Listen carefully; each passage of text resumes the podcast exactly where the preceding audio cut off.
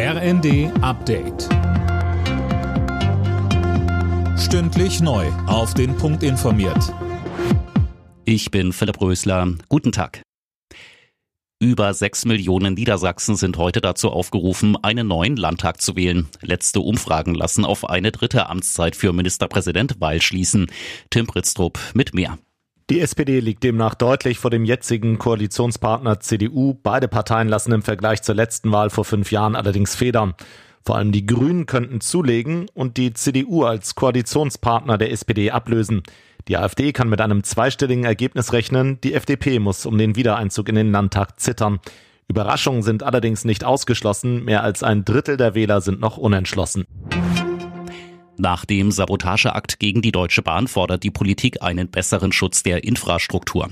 Die SPD verlangte im RND ein Sicherheitskonzept. Ähnlich äußerte sich die Union. Die Grünen forderten erneut, das Geld aus dem Bundeswehr-Sondervermögen für den Schutz der Infrastruktur zu verwenden. Die Krimbrücke soll nach der schweren Explosion schärfer überwacht werden. Das hat Russlands Präsident Putin angeordnet. Dirk Justis mit den Einzelheiten. Gestern hatte es eine schwere Explosion auf der Brücke gegeben. Dabei waren Teile der Fahrbahn ins Wasser gestürzt. Die russischen Sicherheitsbehörden gehen von einem Anschlag aus. Unterdessen liefern sich ukrainische und russische Truppen heftige Kämpfe um die strategisch wichtige Stadt Bachmut. In der Ostukraine heißt es aus Kiew. Bei einem russischen Raketenangriff auf Saporischia sind mindestens 17 Menschen getötet worden. Im Topspiel der Bundesliga hat der FC Bayern eine 2 zu 0 Führung verspielt. In der Nachspielzeit konnte Borussia Dortmund noch zum 2 zu 2 ausgleichen.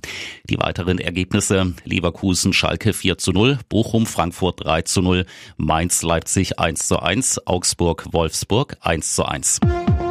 Alle Nachrichten auf rnd.de